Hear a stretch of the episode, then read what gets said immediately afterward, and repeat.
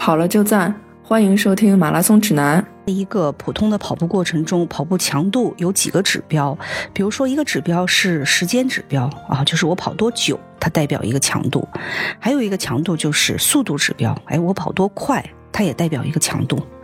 呃，那么慢跑从时间指标上来看呢，如果是一个从来不跑步的人开始跑，那么这个时间指标你可以从比如说二十分钟左右开始起步啊，逐渐。呃，按照每周增长百分之十到二十这样一个呃规律，逐渐的提升，最终最终把它延长到四十分钟以上，这样的效果，慢跑的效果是比较好的，不管是对健身还是对减肥，效果都是比较好的啊。这个是从时间强度上看，那么从这个速度强度上，就是究竟怎么控制啊？怎么样是个慢？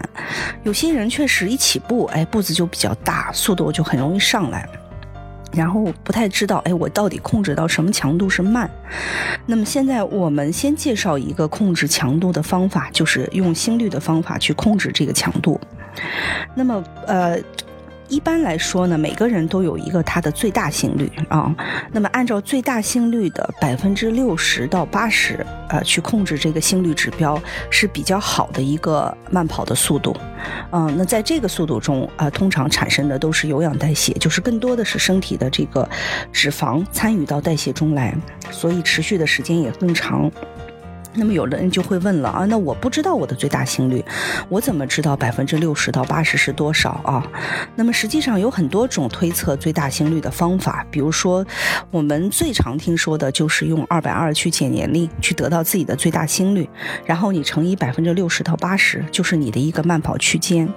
嗯，但这个公式的问题是比较大的，因为它忽略了人的一个个体差异在里头啊。不同身体素质的人，同样年龄，他可能他的最大心率差距会非常大。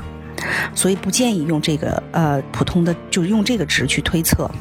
那么也有人说我去测最大心率，比如说有一种测心最大心率的方法叫做乳酸门槛的这个最大心率测试法，还有一种四百米间歇的最大心率测试法。嗯，但是呃我个人都不推荐啊。我认为单纯去为了测一个最大心率，尤其是自己去单独测的时候，还是呃比较有危险的。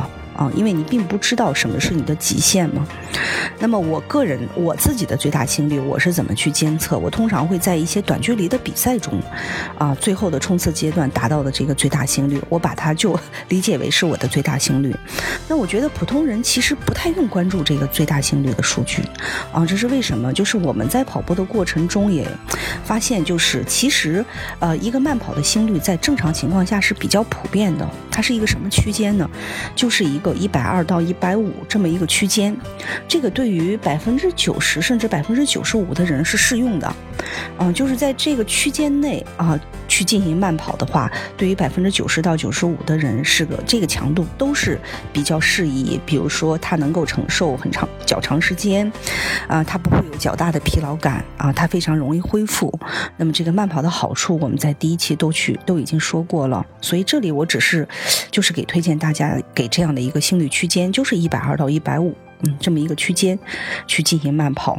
这个数据的由来就是我刚才讲到，实际上是一个通常的最大心率的百分之六十到八十。我们的微博、微信都是马拉松指南播客，欢迎您的关注。我们下次再见。这是我们第四期节目的知识点之一，欢迎大家收听我们的完整版。慢跑怎么跑？如何用心率控制跑步强度？在各大播客客户端搜索“马拉松指南”都可以收听。